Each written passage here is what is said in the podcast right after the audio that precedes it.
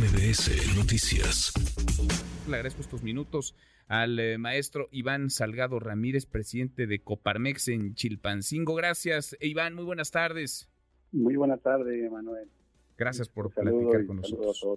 Muchas gracias. Pues hemos visto a estos manifestantes muy violentos, muy agresivos, que lo mismo robaron un camión blindado, que secuestraron a policías, a elementos de la Guardia Nacional, a funcionarios que irrumpieron de manera violenta en el Congreso del Estado de Guerrero el día de ayer. Hoy deciden liberar a estas 13 personas que privaron de la libertad. ¿Cuál es la situación en Chilpancingo, Iván?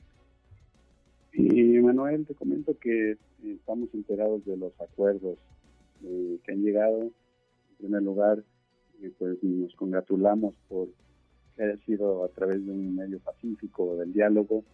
Eh, hace, nosotros generamos un manifiesto hace dos días pidiendo a las autoridades los tres órdenes de gobierno que generaran estrategias para que ya nos permitiera tener una actividades normales, el comercio, si bien decía Fernando, cerraron sus puertas, eh, el pánico, la psicosis, nos hizo también actuar, eh, siempre pensando nosotros en, salvaguardar nuestra seguridad, la de nuestros trabajadores, ciudad vacía, que ese flujo de, ciudadanos que se adquiere los productos y servicios de los comercios, empresas de Chilpancingo, es básicamente nulo.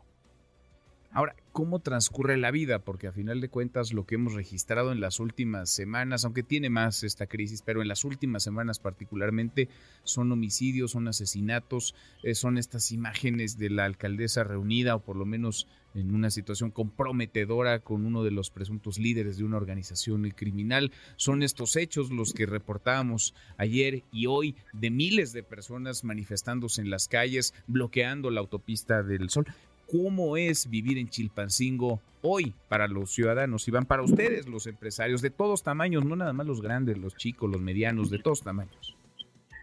Sí, en su mayoría somos empresarios micro y pequeños, el cual vivimos muchos de nosotros al día, a la venta diaria, y esta situación pues nos pone en jaque, es un atentado a nuestra seguridad, a la paz, a la estabilidad social, de toda la ciudadanía, no solo del empresariado, eh, obviamente una afectación económica y grande por la, ciudad, eh, básicamente todos resguardados, todos en casa, y poca venta, se retoma la venta, eh, entrega a domicilio, arriesgando también a, los trabajadores repartidores.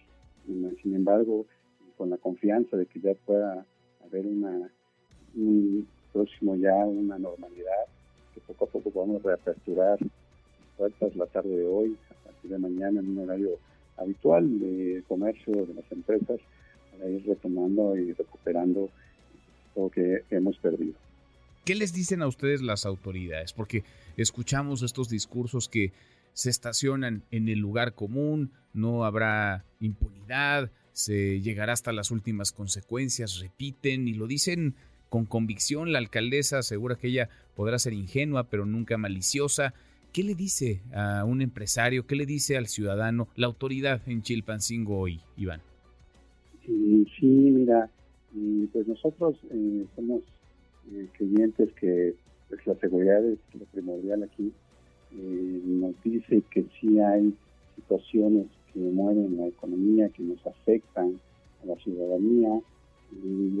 en nuestros desplegados pues pedimos también que todos los actos violentos o que generen violencia también eh, nos lleve a una convivencia. Es una gran tarea, yo creo que una gran responsabilidad trabajar la parte de seguridad.